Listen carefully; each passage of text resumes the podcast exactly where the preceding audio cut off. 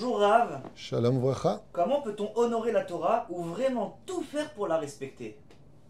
Écoute, on doit tous honorer la Torah, mais tout faire pour la respecter, c'est vrai que c'est une question qui a complètement sa place. On va prendre des exemples où Béhémet, des fois, on ne se rend pas compte, mais on n'honore pas la Torah telle qu'on devrait l'honorer. Prenons le cas du Sidour. On se lève et très souvent, on peut voir les gens, bizarrement, tenir leur Sidour en bas, au niveau du fessier. De là, et au niveau où sortent les excréments de l'homme, ou son urine. Ce n'est pas du kabod pour la Torah. On ne lève pas ici un sac de course.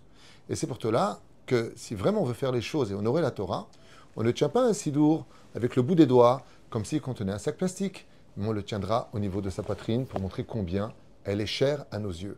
Ça s'appelle vraiment honorer la Torah et non pas le laisser au niveau du fessier. Autre chose qu'on pourrait tout à fait dire sur le sidour, souvent il arrive que les gens, pour se souvenir de la page où ils étaient, retournent le livre et le posent sur la table, ou pire encore, sur une chaise. Seulement, on a un problème avec ça, au niveau du respect de la Torah. C'est que quand il s'agit d'idolâtrie, il y a marqué vous pousserez sur leur face les statues d'idolâtrie. Ce qui fait que quand on prend notre livre et qu'on le retourne en mettant le nom de Dieu face à la table, même si ce n'est pas dans l'absolu interdit, ce n'est pas respectable pour la Torah. On prendra une feuille, on le corne, ou tout simplement on se rappellera de la page et on ferme le livre. Prenons encore un autre exemple avec ce fameux sidour.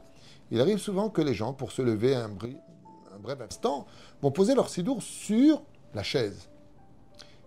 Oui, mais la chaise, on y pose notre fessier une fois de plus. Ce n'est pas un endroit euh, respectable pour la Torah. On a le droit de le poser, par exemple, contre le dossier de sa chaise, ainsi.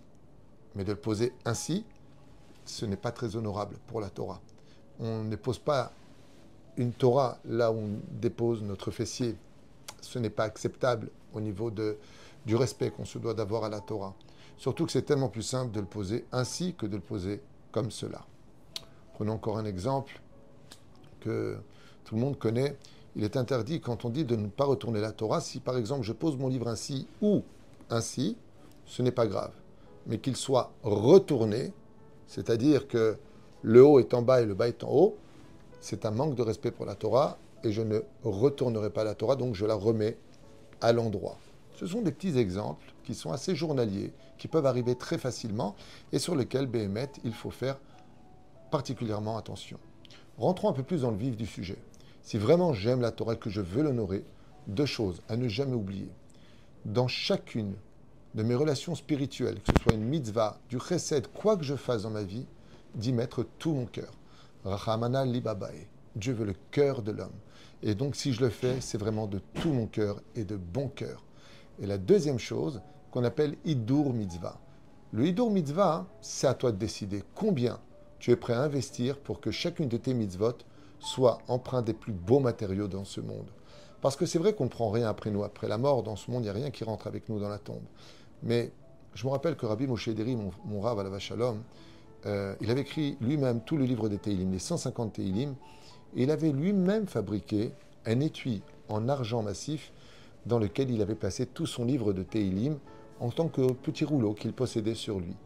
Ainsi donc, pour chacune de nos mitzvot, que ce soit pour les vaisselles de Shabbat, pour les habits, des fêtes juives, pour un talit, pour quoi que ce soit qui touche à la spiritualité, c'est là-bas qu'il faut passer tout notre argent.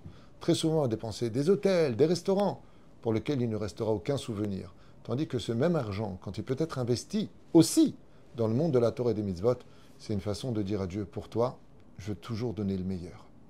Merci beaucoup, Rav.